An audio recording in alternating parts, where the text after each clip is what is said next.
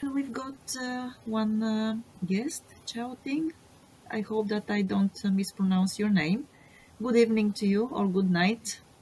Thank you for having me. I'm a Chinese. I live in Germany. I'm very interested in Indo-Pacific uh, strategy of uh, different great powers. I think uh, Indo-Pacific strategy is a very popular geopolitical concept today. Everyone is talking about uh, Indo-Pacific strategy. The U.S. has uh, published its uh, free and open Indo-Pacific strategy in 2019 by the Department of Defense. And um, Japan has also an Indo-Pacific strategy. From my point of view, Japan's Indo-Pacific strategy is actually the predecessor of the U.S. Uh, free and open Indo-Pacific strategy. And uh, the EU has issued its Indo-Pacific uh, strategy as well recently. Before publishing the EU Indo-Pacific strategy, uh, some member states of uh, EU, for example, France, uh, Netherlands, and Germany have uh, published their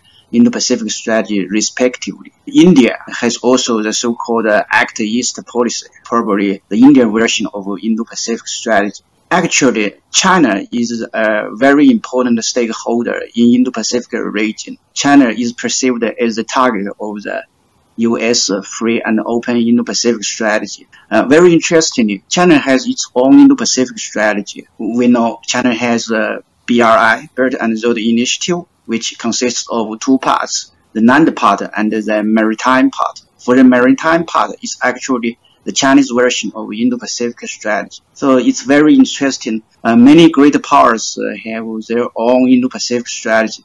But uh, I want to uh, say something about the historical origin of the Indo-Pacific strategy. Japan is uh, an active uh, promoter of Indo-Pacific strategy. Prime Minister Abe has invented the Indo-Pacific strategy in 2007. Now it's making progress. I think Japan is uh, really a, a, very important uh, stakeholder of Indo-Pacific uh, region. Actually, uh, it's not new for Japan. During World War II, Japan has a so-called uh, Great East Asia Co-Prosperity Sphere. If you compare the Great East Asia Co-Prosperity Sphere with today's uh, Indo-Pacific strategy of Japan, you will find uh, some similarities from geopolitical perspective. The geographic uh, coverage is actually very similar. From this perspective, I have seen some continuation between today's uh, Indo-Pacific strategy of Japan and the previous uh, Great East Asia Co-Prosperity Sphere. This is really interesting. I think uh, the great powers such as US, uh, Japan, India, and China all of them are playing the modern geopolitical great game in Indo-Pacific region. But today's situation is much different than 70 years ago. That time, uh, Japan was very strong, China was very weak, and uh, the U.S. was not in the Indo-Pacific region. But today, the situation is very different. U.S. is uh, a world hegemon, okay? The U.S. presence in Indo-Pacific region is very powerful Japan is uh, an economic uh, power, but uh, not a military power. China is now rising very fast as one economic power and an emerging military power. India is also a rising power. So I have seen a very uh, different uh, picture from uh, 70 years ago. But the nature of the game is the same. That means the great powers are competing against each other for the hegemony of Indo-Pacific region. The biggest change is that China is now one very important uh, stakeholder for the dominance of this regime. But uh, the US, Japan, and India are determined to contain, okay, probably we can use this uh, word to contain the rise of China. Of course, U.S., Japan, and India will not use the word of, of, of containment. They prefer to use the word of uh, rules-based uh, liberal international order, and uh, it seems that China is uh, trying to replace the rules-based uh, liberal international order. It's okay. It's just a narrative. Okay. Every country has its own narrative. The U.S. Uh, has its narrative. Okay. free and open Indo-Pacific strategy and uh, freedom of navigation. Okay, China has its own narrative. India is the same. So for me, it's not very important. What is more important is that uh, uh, the great power are still playing older geopolitical game. They are trying to pursue power. Uh, they are trying to pursue their own national interests. This is nothing wrong, but uh, nobody has more uh, justice. It's not about the conflict of different values. The nature is still a geopolitical competition. Thank you. Thank you very much, Chaoting. I think that you raised some really important points and some points that I just want to clarify. Um, so I think your your view about great power politics, I think that that's pretty broadly shared in terms of how um, you know many countries are thinking about uh, the region, and that you know China is one great power. I think that the United States is the other great power. Um, you know, depending on your school of thought, you may think Japan and India are, are in the same league as, as the United States and China. Um, I, my view is I think that they're still middle powers and they don't have the the overall comprehensive power of, of both the United States and China.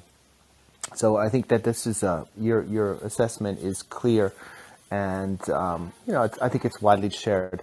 Um, but I would, you know, just make a contrast because I think that we often confuse the Soviet Union and the U.S. Um, competition or conflict during the Cold War for what's happening today between China and the United States. And I think this is fundamentally a, a poor comparison because, uh, of course, we have huge trade relations with China. Um, you know, United States and China, I think, have you know five billion dollars of trade or five hundred billion dollars of trade a year, which is incredible to think about. Um, Japan's biggest trading partner is China. Southeast Asian countries' uh, biggest trading partner is China. Uh, South Korea, Australia, many um, countries' biggest trading partner is China, and that means that you know containment strategy is just not feasible. How do you contain a country that you're trading so much with? And uh, the same goes with China. How do you how do you you know um, how do you really engage in, in great power competition in the old mold uh, when you are dependent on Australian resources and you're dependent on an open trading system for your country to export goods abroad for sale? So I think that we need to redefine what the competition is. And I think the containment word is just not. Uh, a very good expression to talk about what's happening within the region. I do see uh, China using the BRI to again reconfigure um, Eurasia uh, along, you know, its worldview. Uh, so integration with Chinese characteristics, so less rules based, less transparent, uh, focused on sovereignty, focused on non-interference, um, and um, the Indo-Pacific strategy of the U.S. is different than the Indo-Pacific vision of um, Japan, um, and that's largely because of geography and Japan's really close trading relationship with China. Um, Japan can't engage in a containment uh, strategy against China. It just can't because it's its biggest trading partner. So I think that's a really important distinction, and this is why Japan doesn't even use the word strategy. It talks about a free and open um, vision India as well, they use free and open and inclusive um, vision because they also understand that they need to have a strong uh, economic partnership with China to continue to develop.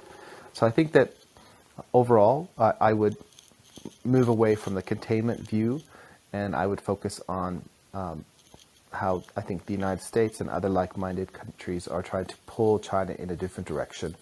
Uh, and as you said, I think China is, is trying to create its own um, uh, they don't use the word Indo-Pacific vision, um, but they are trying to create their own integration structure that places China at the center. And I'll, I'll, I'll let uh, others comment. And we've got Ren as well. Ren. Thank you. I just want to um, uh, make a comment, uh, I guess a feedback to Chaoting. One point you made that I thought I had to push back a little bit. I think you made an analogy of the free and open Indo-Pacific and its similarity um, to the, I think it was called a Greater East Asia Prosperity Sphere. In Japanese, we call it uh, Daitowa Kyo Ken.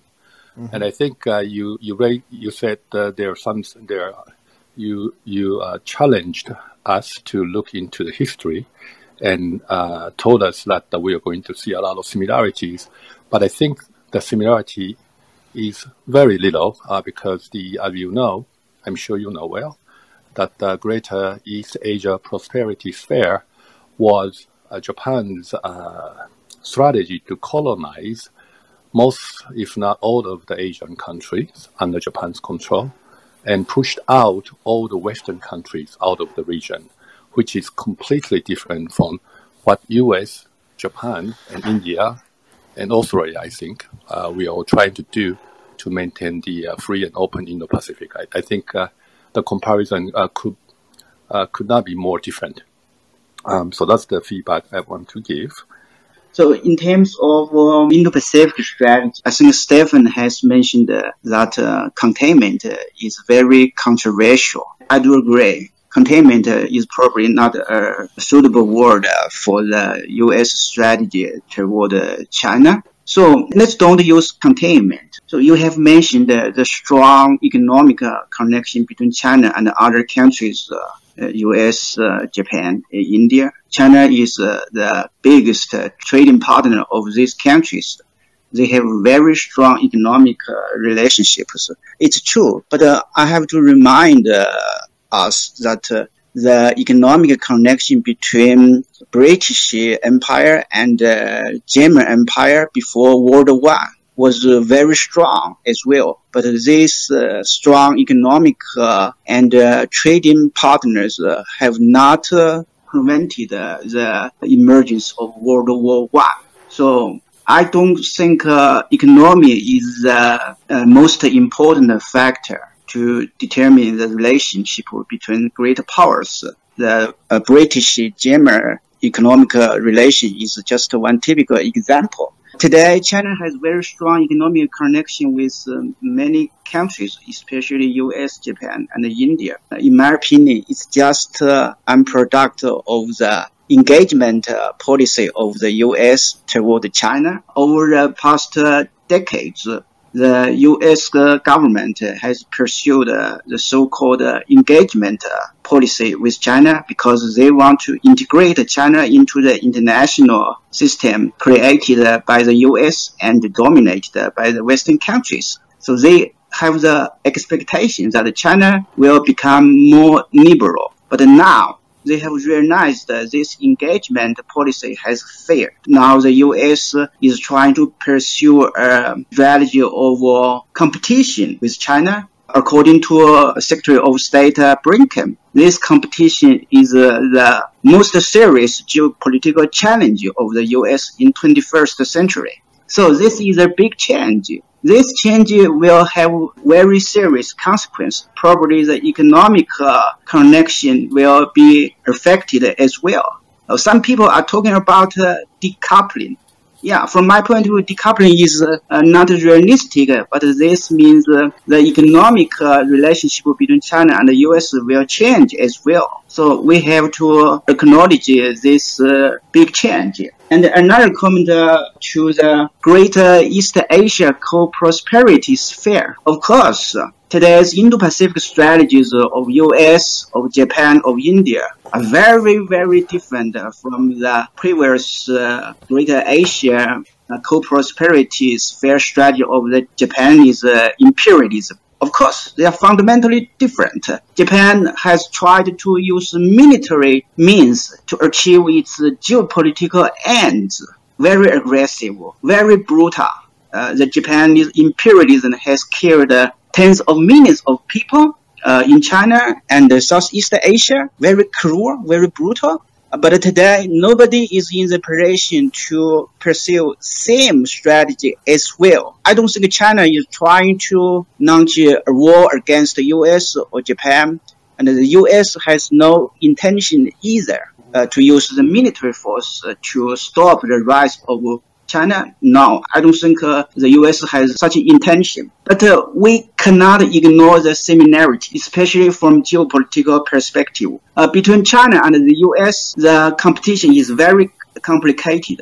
there are economic dimension, ideological dimension, and uh, military dimension, especially the geopolitical dimension. This Indo-Pacific strategy shares some similarities with the previous uh, Great East Asia co-prosperity sphere. The geographical coverage is actually very similar. Southeast Asia is the central arena of the geopolitical competition. If you look at uh, the free and open Indo-Pacific strategy of the U.S., and Japan's uh, Indo-Pacific vision and uh, India's uh, Act East uh, policy and China's 21st uh, century maritime Silk Road. The geographical coverage is really very similar. And the goal is also similar. The goal is the dominance of this region, geopolitical dominance.